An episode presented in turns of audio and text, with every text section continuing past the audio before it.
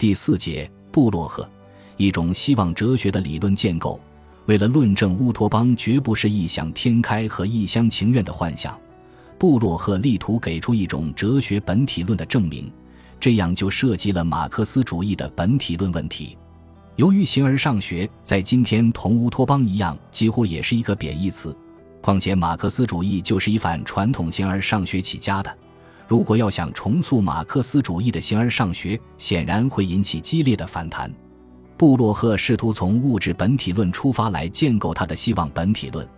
而且还要重新构建一种马克思主义的形而上学，其遭遇就很说明问题。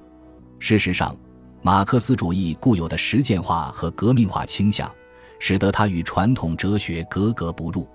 在已有的马克思主义研究中。关于本体论或者形而上学的争论从来就没有平息过。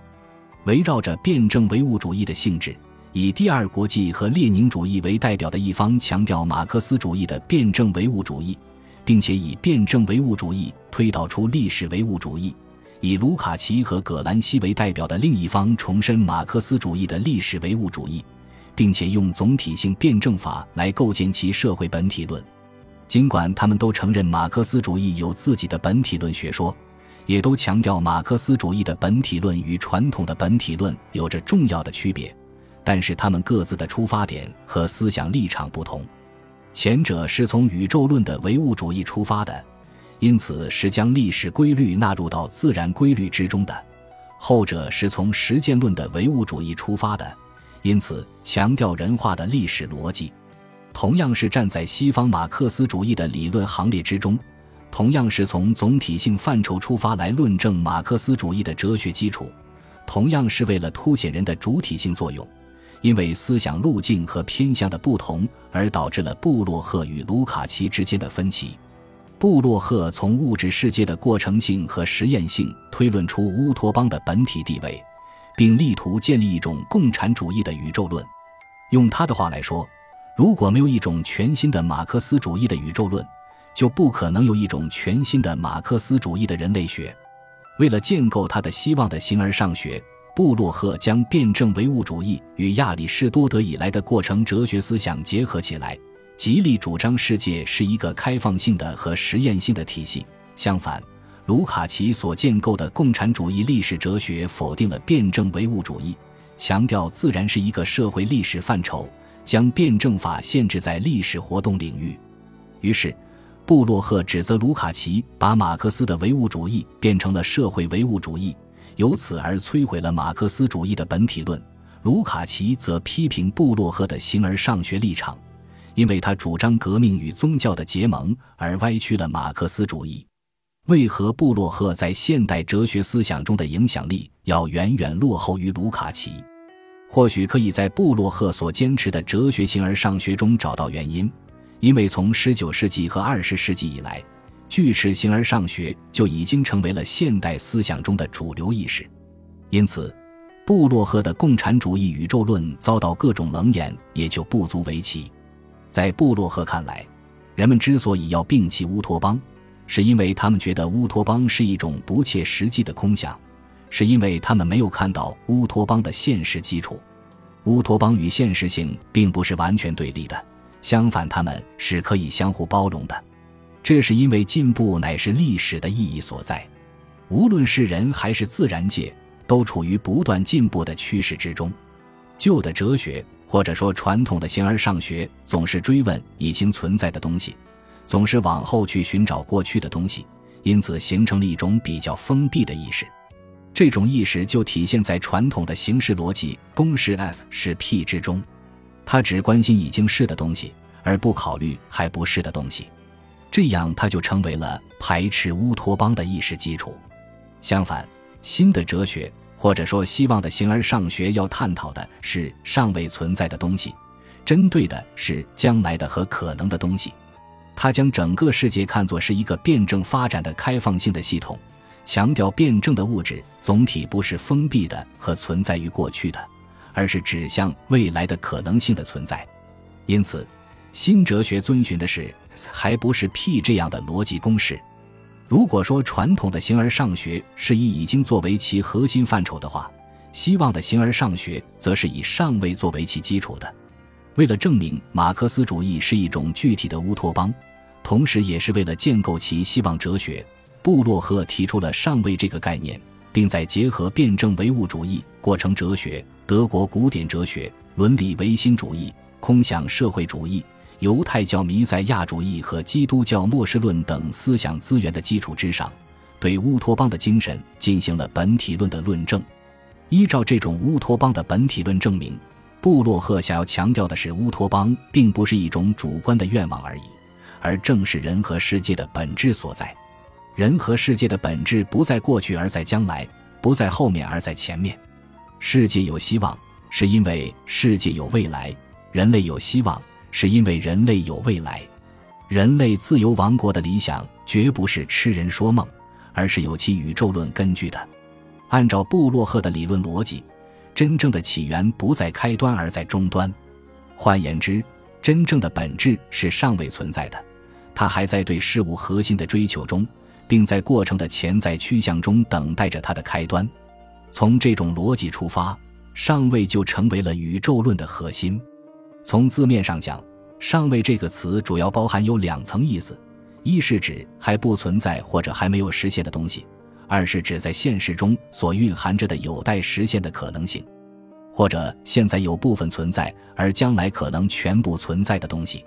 尚未具有一种本体论的意义。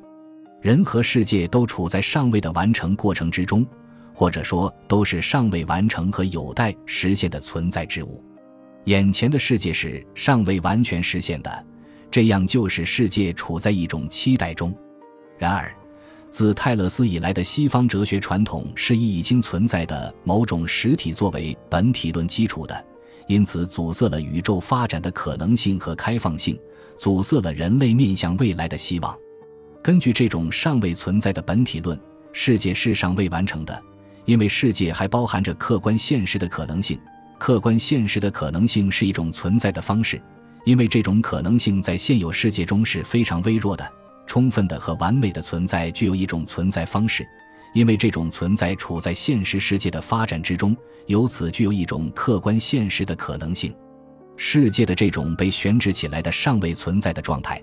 对于人来说更是如此。在布洛赫看来，人就是一种希望的动物，而且就生活在乌托邦之中。人是一种尚未的存在，是一种开放的和实验的存在，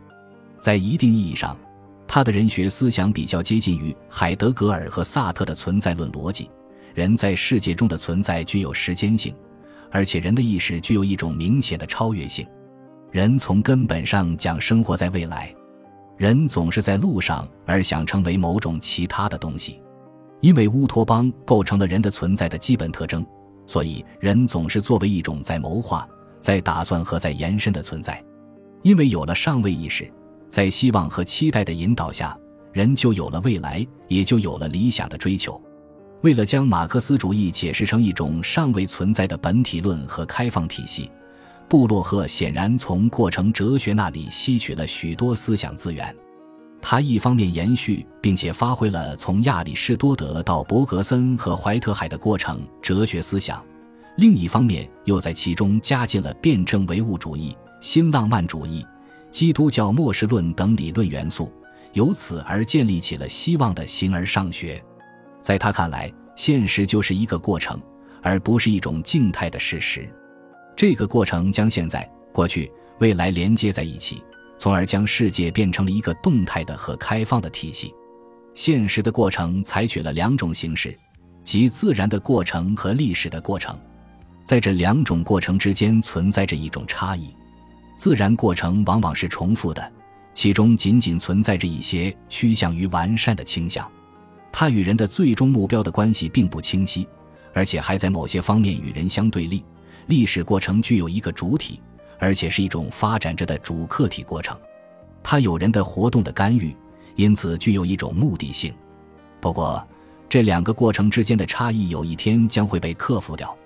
布洛赫这里关于自然与历史、主体与客体。人与外部世界达成和解的观点遭到不少人的批评，例如法兰克福学派的理论家斯密特认为，在马克思那里，甚至在真正的人的世界中，也达不到主体与客体的完全和解，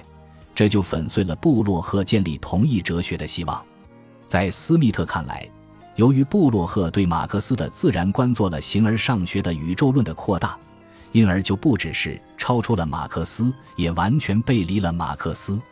这样的评说确实抓住了布洛赫哲学中的自然本体论立场。他试图从自然的实验性推论出历史的实验性，甚至提出了自然主体的概念。他认为世界本身就是一个拯救式的实验室，这种实验的目标就是为了实现一个更加合理的世界。换言之，世界的固有趋向就是通过实验而达到其理想的状态。围绕着尚未存在本体论的理论构建，布洛赫不仅提出了一系列的新概念，诸如自然主体。现实可能性、趋向与潜在、瞬间、新奇等，而且还对已有概念进行了翻新改造，诸如物质、过程、辩证法、主体、主客体的同一性等。其中，物质概念被他赋予了类似主体一样的能动作用，通过使物质成为人类希望的朋友而不是对手。布洛赫的物质概念所起的作用几乎等同于上帝，就像在其他过程哲学中一样。这个物质可以保证最大限度地实现人类的希望，而且可以为伦理的和原宗教的价值奠定基础。按照布洛赫的解释，马克思主义的物质范畴应该是一个总体性范畴。这个总体的和辩证的物质范畴不仅揭示了世界通过矛盾而得以发展的过程性，而且也肯定了这个发展过程的目的性。物质是现实的可能性。它的所有形式都潜伏在它的子宫里面，通过一个过程而得以产生出来。不仅如此，物质还是没有完成的引得莱西。物质世界从一开始就不是给定的，而是作为尚未出现在面向未来的事语中的。在某种意义上，布洛赫将他的尚未类比于亚里士多德的引得莱西，只是他更强调引得莱西是处于辩证的发展过程之中的。经过一番解释和发挥，他最后将马克思的唯物主义理解成为一种向前看的唯物主义，而不是传统的回溯式的唯物主义。这种向前看的唯物主义，一方面发挥了马克思早期关于自然的人化的思想，另一方面明显的延续了近代德国浪漫主义的思想立场。自然变成了人，人变成了自然，只有人和自然之间建立了这样一种关系。才有可能使人感到自己在世界上就像在家里一样。通过一种尚未存在的本体论证明，布洛赫将宇宙论和人类学结合在一起，由此而得出了他的马克思主义的希望哲学。